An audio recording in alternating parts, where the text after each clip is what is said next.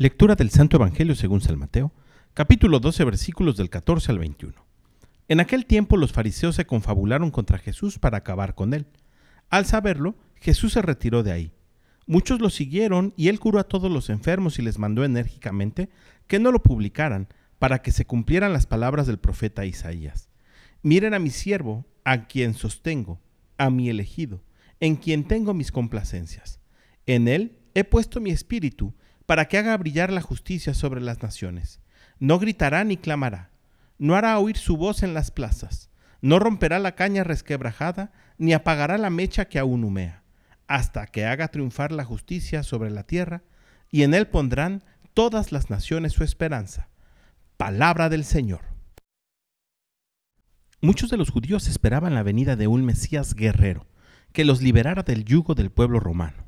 Un Mesías dispuesto a batirse en duelo e infligir un gran daño a los romanos.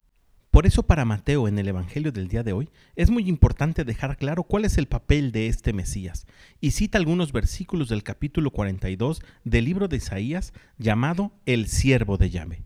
Mateo quiere que todos tengamos bien claro que este mesianismo de Jesús es humilde y sencillo, silencioso, pero que al mismo tiempo provoca mucho ruido. Pero te tengo una sorpresa. Además de esto, este texto que acabamos de leer el día de hoy se aplica completamente a ti.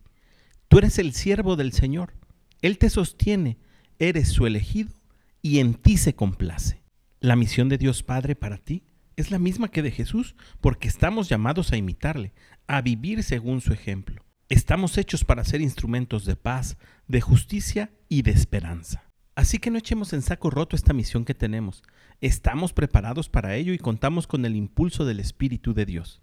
Dios confía en nosotros. También tú confía en ti mismo. Que tengas un gran día y que Dios te bendiga.